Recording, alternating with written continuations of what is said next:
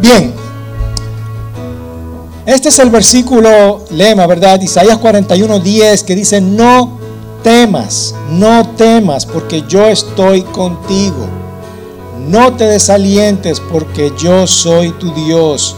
Te fortaleceré, ciertamente te ayudaré.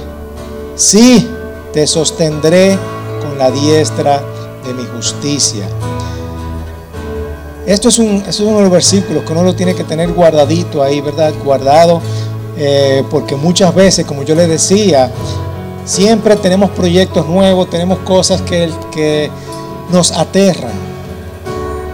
Queremos hacer algo y tenemos miedo de, hacer cualquier cosa, desde ir a pedir perdón hasta eh, salir a otras naciones, ¿verdad? El Señor me dice, no temas porque yo estoy contigo, no te desalientes, te voy a fortalecer, yo te voy a ayudar, yo te voy a sostener una y otra vez. Y cuando comenzamos decíamos que Dios te va a ayudar o te dará favor cuando eres valiente y firme.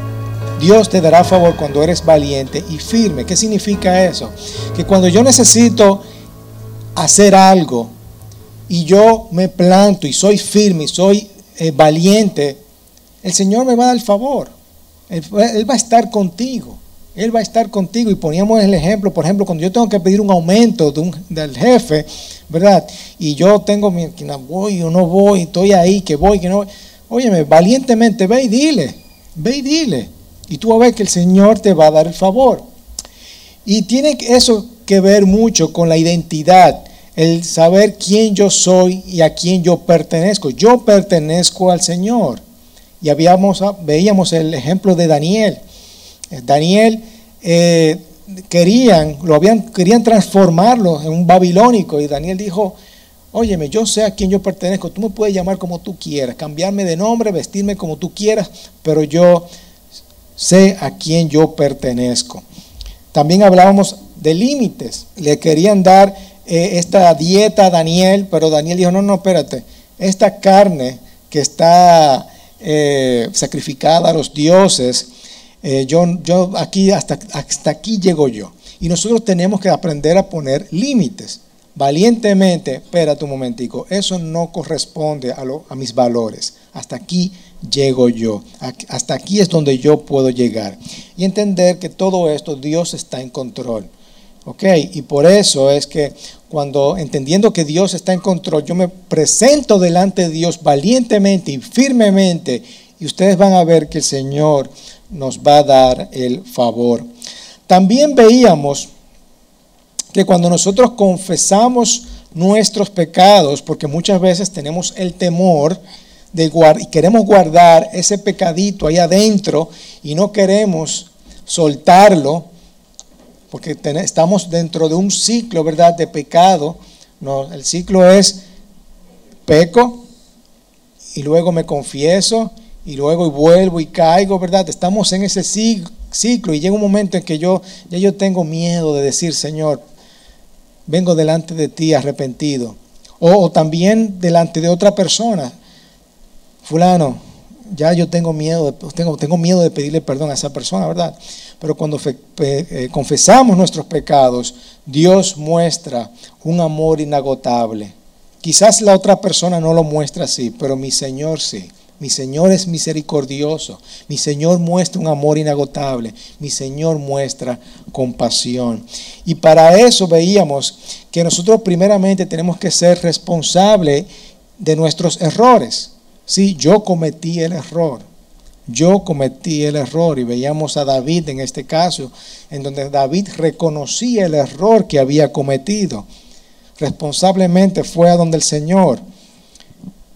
También entendiendo que Dios es amor inagotable, amor compasivo, amor misericordioso. Ese es nuestro Dios. No podemos venir delante de Dios con un espíritu de temor, sino valientemente yo me voy a valientemente yo dijo, dijo digo, Señor, vengo arrepentido delante de ti. Confieso mis transgresiones delante de ti, porque yo sé que tú eres amor. Yo sé que tú, tu amor es inagotable para mí. Yo sé que tú eres compasión. Y también entender que el Señor te va a perdonar. El Señor, quizás otra persona no te perdona, pero el Señor te va a perdonar. El Señor sí te va a perdonar. Tú puedes experimentar ese perdón. Experimenta de una vez por todas ese perdón. Y también entender la diferencia entre condenación y consecuencia. La condenación es que el Señor todavía no me ha perdonado. Sentirte culpable por lo que tú has hecho. Pero no, el Señor sí te perdona. Sí te perdona y borra todo. Ahora bien, lamentablemente muchas veces va a haber una consecuencia. Y esa consecuencia de vez en cuando te va a acordar ese pecado, ¿verdad que sí? Ejemplo, cuando yo asesino a una persona, el Señor me puede perdonar, yo me puedo arrepentir de eso, de ese acto que yo he cometido, pero lamentablemente yo tengo que sufrir una consecuencia, tengo que ir a la cárcel. ¿Ok? Y quizás durante ese proceso yo me recuerdo que yo estoy, yo estoy ahí por ese pecado, pero el Señor sí te ha perdonado por completo. Un adulterio también puede ser. Yo sé que va a haber, eh, yo me puedo arrepentir de lo que yo he hecho, de ese adulterio. El Señor me perdona, hasta mi esposo, mi esposa me puede perdonar, pero voy a tener que quizás sufrir las consecuencias de un divorcio o de un sufrimiento, ¿verdad que sí? Así que tenemos que entender eso. Pero sí, cuando confesamos nuestros pecados, cuando confiesas tus pecados, Dios muestra un amor inagotable y muestra compasión. Amén. En el día de hoy vamos a ver que muchas personas tienen, eh, se enfrentan a cosas que obviamente nos aterran, nos asustan. Pero en este caso, eh, a veces nos sentimos muy cómodos en el lugar donde estamos y nos aterra salir de esa comodidad. Es decir, el Señor nos llama a hacer algo específico. Puede ser desde perdonar a un hermano, puede ser de, pedir, pedir perdón a tu esposa, a tus hijos, no importa. O puede ser a salir a otra nación a predicar su evangelio. No importa lo que el Señor te llame, pero el Señor te llama. Y por más grande o sencilla que sea esa tarea, tú, ¿qué tú quieres? ¿Tú quieres quedarte en tu comodidad? Yo, salir de aquí. No, yo pedirle perdón. Mm, que venga Él. No queremos hacer lo que el Señor nos está diciendo que hagamos. Queremos quedarnos en esa comodidad. No tienes la, valentía suficiente de asistir a ese llamado. Y obviamente eso no, no te permite recibir todas las bendiciones que el Señor tiene para ti. Así que este mensaje nos va a ayudar a tener la valentía de contestar al llamado de Dios cuando es más fácil quedarte en tu comodidad. Y vamos a ver, Abraham, vamos a ver esta historia de Abraham vemos el, en Génesis todo, lo, la, todo la, ¿cómo se llama? El, nacimiento de este mundo en el cual nosotros vivimos, esta creación tan hermosa que ha creado nuestro Dios. Y va a ver, vamos a ver en el capítulo 12, en donde comienza a hablar acerca de este señor que se llama Abraham. Y aquí Abraham tiene 75 años, está establecido con su familia, vive en la ciudad, vive en una, vida cómoda.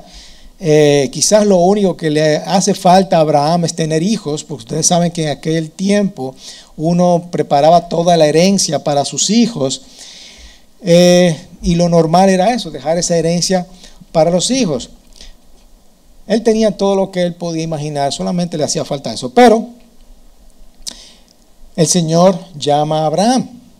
Dice, comenzamos a leer Génesis 12, dice, vete de tu tierra, de entre tus parientes, de tu vida cómoda, de la casa de tu padre, de esa comodidad que es vivir con sus padres, Porque generalmente en aquella época lo que se hacía era, eh, uno tenía una, uno, cuando comenzaba una familia, uno generalmente eh, construía o tenía una tienda eh, cerca de, la, de su padre. A la tierra que yo te mostraré. ¿A dónde? No sé, una tierra que yo te voy a mostrar. Haré de ti una nación grande y te bendeciré. Engrandeceré tu nombre y serás bendición. Bendeciré a los que te bendigan y al que te maldiga maldeciré. En ti serán benditas todas las familias de la tierra. Entonces Abraham se fue tal como el Señor le había dicho, y Lot se fue con él. Abraham tenía 75 años cuando salió de Arán. Abraham tomó a Sarai su mujer y a Lot su sobrino y todas las posesiones que ellos habían acumulado y las personas que habían adquirido en Arán y salieron para ir a la tierra de Canaán y a la tierra de Canaán llegaron. Vamos a dejarlo hasta ahí. La pregunta y cómo podemos aprender acerca de Abraham es cómo asistir valientemente al llamado de Dios para tu vida. Cómo nosotros podemos asistir a este llamado que el Señor nos hace. Y ustedes saben, muchas veces para nosotros este llamado eh, no es que el Señor te llama y te dice, hey, Juan Carlos, ve para tal sitio. ¿verdad? Pero ese es ese sentimiento, esa sensación que tú, que tú dices, el Señor quiere que yo haga algo, ¿verdad? Dice el Espíritu Santo diciéndote, haz esto, haz aquello, haz lo otro. Ve y pídele perdón a fulano, ¿verdad? ¿Usted ha sentido eso? Yo sentí el llamado de ser pastor. Yo, que por cómo yo sé, no fue que el Señor me dijo, sino que yo tenía algo en mi corazón, oh, me encantaría poder eh, ser líder de, de la iglesia, ¿verdad? Poder tener este llamado de, hablar la palabra de Dios. Es esa sensación que uno tiene y obviamente eso es confirmado a través de los líderes y de las personas. Así que, ¿cómo yo puedo asistir valientemente a ese llamado que Dios tiene para mi vida? Así que vamos a entender, tenemos que entender varias cosas. Lo primero es entender que Dios te llama. Dios está en el negocio de llamarte y decirte, mira, quiero que vayas y haga esto. Mira, yo quiero que tú vayas y le pida perdón, ¿verdad? El Espíritu Santo te, te, te sacude el corazón. Y el Señor, obviamente, en aquella época era bien más directo y le dice a Abraham, vete de tu tierra, de entre tus parientes y de la casa de tus padres a la tierra que yo te voy a mostrar. Él está diciendo muy claramente cuál es ese llamado. Vete, vete de ahí, sal de esa comodidad. Y yo me imagino a Abraham cómodo en su casa, la casa de sus padres, en su tierra donde todo lo tenía, agarrar todo su motete, toda la gente, e ir a una tierra desconocida, a una tierra que él no conoce. Y generalmente nosotros estamos eh, en esa situación en donde yo tengo todo el terror del mundo en salir y hacer lo que el Señor quiere que yo haga. Pero tenemos que entender que el Señor sí, realmente Él te llama. Yo tengo mi país, yo tengo mi familia, yo tengo mi cultura, yo tengo mi idioma, vivo en la casa muy cómodamente, en la casa de mis padres. Y obviamente la familia es muy importante en aquellos días. ¿Cómo yo voy a dejar toda mi familia y ir a un lugar en donde el Señor me está diciendo. Y lo grande es que no solamente está Abraham y su familia, están todas estas personas, porque Él se lleva todo el pueblo, ¿verdad? Con Él, preguntándole a Abraham, ¿y para dónde que vamos?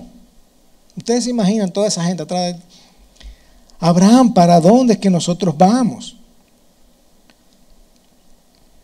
Y déjame decirte que al Señor no le importa tu comodidad. Al Señor no le importa tu comodidad. Él quiere algo contigo y Él te llama. Él quiere transformar tu corazón y Él te va a llamar. Él no le importa si tú estás cómodo o no.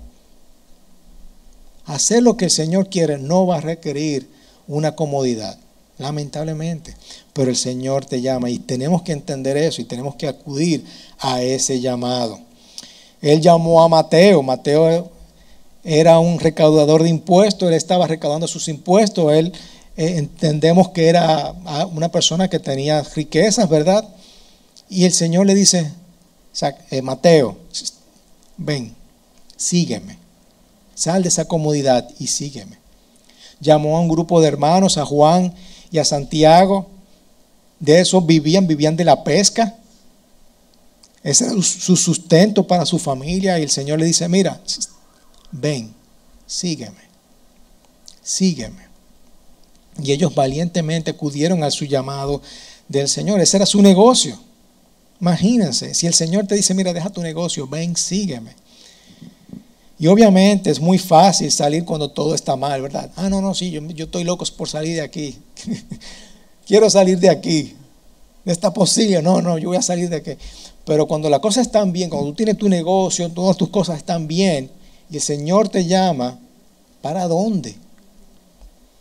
¿Ok? Tenemos que entender que el Señor te llama y tenemos que ser muy sensibles a ese llamado del Señor. Y te puede estar diciendo, mira, yo quiero que tú cambies esta forma de ser, yo quiero transformar tu vida, quiero cambiar tu corazón de esa manera Quiero, quiero completamente transformar esos hábitos malos que tú tienes a hábitos buenos, hábitos como yo lo quiero que tú tengas. El Señor te está llamando en esta mañana y diciendo, yo tengo que cambiar esto en mi vida. Hay algo que yo necesito cambiar. Esta forma cómoda y satisfactoria como tú vives, no, yo necesito que haya un cambio en tu vida. De hecho, eh, tenemos, Pedro te dice, Amado, les ruego como extranjeros o peregrinos. Es decir, Pedro está diciendo, mira, nosotros aquí somos pasajeros, somos pasajeros, para que se abstengan de las pasiones carnales que combaten contra el alma. Mantengan entre los gentiles o, las personas que viven aquí, en esta tierra, Manténganse entre los gentiles una conducta irreprochable a fin de que aquellos que les calumnian como malhechores por razón de las buenas obras de ustedes, al considerarlas glorifiquen a Dios en el día de la, de la visitación. Es decir, Pedro nos está considerando a nosotros como pasajeros, como peregrinos, como nómadas. ¿Ok? Y que nos mantengamos bien. Porque el Señor cuando te llama, te llama. Dice, mira, ya yo no te quiero aquí, yo te quiero de este lado. Así que te pregunto en esta mañana, ¿qué te está llamando Dios? Que tú tienes miedo de tomar ese primer paso y decir, aquí estoy Señor, aquí estoy Señor. ¿Mm? Y Él te está llamando y te va a llamar por nombre. Ven Juan, Ven a seguirme en esta aventura. ¿A qué te está llamando Dios en esta mañana? Lo segundo es que es un viaje sin fin. Es un viaje que no tiene fin. Él te está llamando a un viaje que no tiene fin. Tú estás aquí y tú dices, Señor, yo te acepto como Señor y Salvador de mi vida. Aquí estoy. Y yo sé que al final de mi vida está la vida eterna. Aquí está mi vida eterna. Pero en este proceso yo no sé qué me espera. Es un viaje que yo no sé. Le dijo al Señor, Abraham, vamos, vete de esta tierra. ¿A dónde vamos, Señor? No te preocupes, yo te lo voy a mostrar. Y, él y Abraham, imagínense Abraham, agarrar todos sus motetes, irse a esa tierra desconocida. Yo no sé, ahí yo sé que hay algunos de ustedes que le encanta eh, entrar en un viaje, agarrar su carro e irse. Ahí hay uno. Ariel, ya que levantaste la mano, te voy a poner como ejemplo. Vamos allí. Yo no sé para dónde yo voy. Y rueda va y rueda viene. Y yo, y Ariel, mira, y ese disfruta su aventura.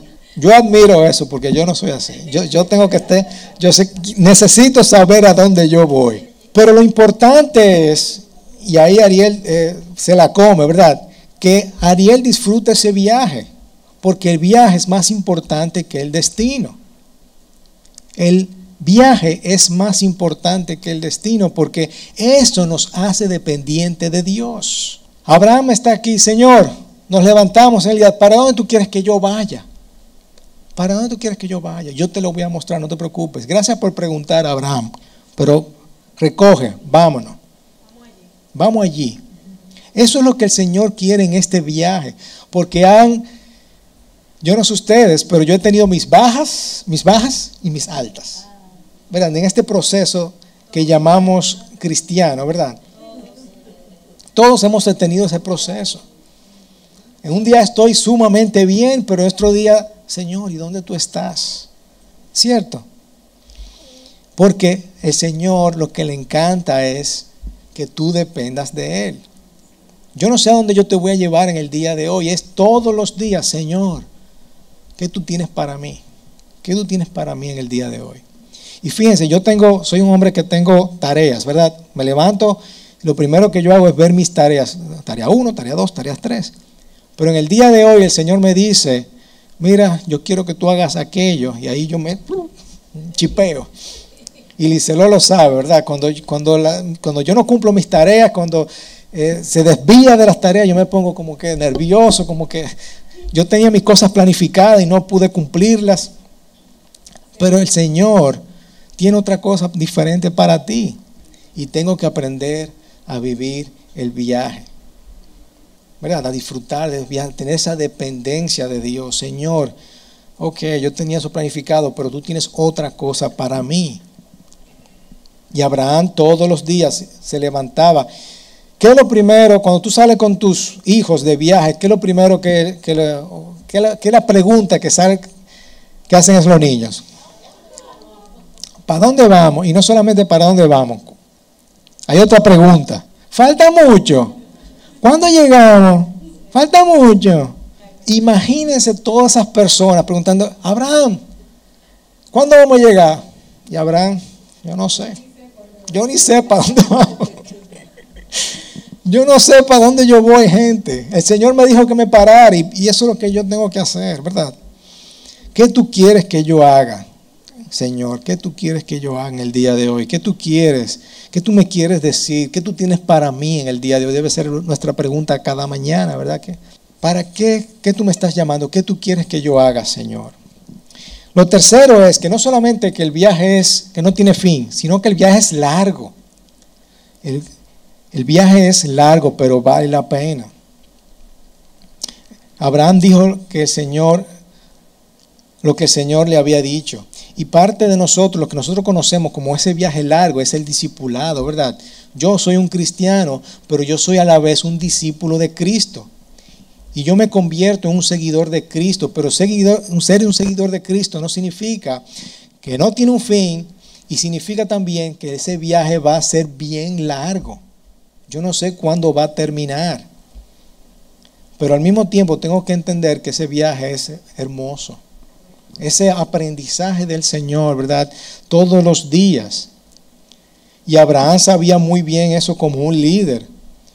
Pero Abraham tuvo sus problemillas. Durante todo ese viaje, él tuvo sus problemas. Miren que fue un, no fue valiente Abraham en el sentido de que llegó a Egipto y le dijo a su esposa, mira, tú vas a ser mi hermana porque tú eres tan hermosa que la gente te va a confundir, ¿verdad? Y me van a matar y bla, bla, bla. así que tú vas a ser mi hermana para proteger a su mujer, por otro lado. ¿Y a él? Y a él también, claro, obviamente. Así que él no tuvo la valentía y se metió en problemas con el faraón. También se separó de Lot. También metieron a preso a Lot, él tuvo que ir a pelear y buscar a Lot. O sea, él tuvo problemas. Tuvo problemas durante toda eh, durante todo ese viaje, durante toda esa travesía. Y nosotros muchas veces queremos hacerlo a nuestra manera, pero no es a nuestra manera, es a la manera de nuestro Dios.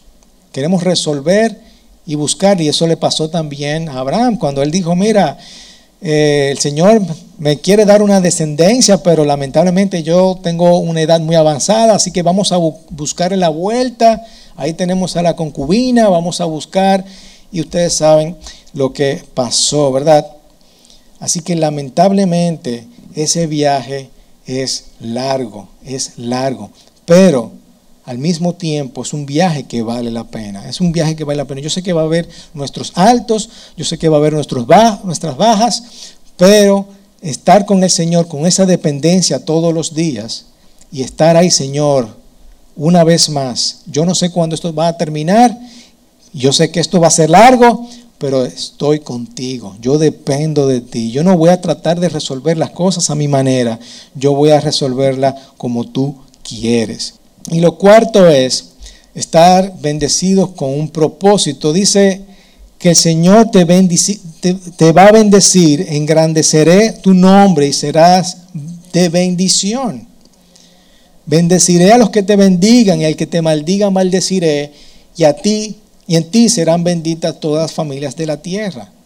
Esta travesía vamos a, vamos a, vamos a, vamos a tener una travesía bien sin saber cuándo termina. Va a ser una travesía larga, pero va a ser una travesía o una aventura o un viaje bendecido. Bendecido. Y las bendiciones que el Señor tiene para Abraham, uno ve los altos, uno ve las bajas de, Abraham, pero al final, al final de todo, vemos que el Señor realmente bendice a Abraham. Bendice a Abraham. Y, le dice, mira, mira todos los cielos que yo tengo, mira todo el cielo, mira todas las estrellas, cuéntalas. Tú no puedes ni contarla. Todo eso va a ser tu herencia. Todo eso va a ser tu bendición. Y tenemos que, entender un asunto acerca de la bendición. La bendición siempre viene de parte de Dios. Hay las bendiciones vienen de parte de Dios. Y el Señor dice, mira, yo te voy a bendecir. Tú tienes muchas cosas porque Abraham tenía de todo, ¿verdad? Pero yo te voy a bendecir. Yo te voy a bendecir con cosas que tú nunca soñaste. Yo te voy a bendecir con paz. Yo te voy a bendecir con gozo. Yo te voy a bendecir con recursos. Las bendiciones siempre vienen de parte de Dios. Y lo segundo es, acerca de las bendiciones, es que las bendiciones están hechas para ser compartidas. Yo quiero recibir todas las bendiciones para mí. No, todas las bendiciones para mí. Señor, bendíceme, bendíceme. Yo también lo hago, ¿verdad? Señor, bendíceme, bendíceme, bendíceme. Pero las bendiciones están hechas para ser compartidas, para que tú puedas compartir, porque tú vas a ser de bendición. Yo te voy a bendecir a ti, pero tú vas a bendecir a tu pueblo. Así que yo te voy a bendecir con felicidad, yo te voy a bendecir con seguridad, yo te voy a bendecir con paz, con gozo, con finanzas. Yo te voy a bendecir para que tú puedas bendecir a otros. Eso es parte de las bendiciones. Cuando el Señor te da te da es para tú también poder bendecir a otras personas. Yo te voy a bendecir y tú vas a estar en el desierto por muchos años, vas a conocer a muchas personas, pero durante ese proceso yo me voy a revelar para que tú sepas quién yo soy y yo voy a formar tu carácter durante todo ese proceso. Y a través de ti va a fluir bendición. Así que no estamos aquí para ser recipientes, para acumular esas bendiciones para mí. Vamos a, el Señor quiere que tú bendigas, bendigas a otras personas a través de ti, que tú seas un conducto de bendición. Amén. ¿Cómo podemos poner esto en acción, hermanos? Es muy sencillo, muy sencillo. Es simplemente preguntar al Señor, Señor, ¿qué tú quieres que yo haga en esta mañana? ¿A qué Dios te está llamando en el día de hoy? ¿Qué es lo que, quieres que tú hagas en esta mañana? Es tan sencillo como que eh, pedirle perdón a una persona o puede ser, quién sabe, ir a una nación, ir a un pueblo a predicar el Evangelio, yo no lo sé. O, servir en esta iglesia. Puede ser cosas bien sencillas, pero ¿a qué el Señor te está llamando a esta mañana, porque cuando el Señor te llama, su bendición te va a acompañar, te va a respaldar. Cuando Dios te llama, su bendición te acompaña. No podemos dejar que, esa, eh, dejarle todo al Señor, decirle, Señor, yo no te voy a hacer caso en el día de hoy. No te voy a hacer caso, porque cuando no le hacemos caso al Señor, sabemos cuáles son las consecuencias, ¿verdad que sí? Así que vamos a pedir al Señor, ¿Cuál es ese llamado? ¿Qué es lo que nosotros estamos sintiendo aquí en nuestros corazones que el Señor quiera que nosotros hagamos? Y nosotros lo sabemos. Nosotros lo sabemos.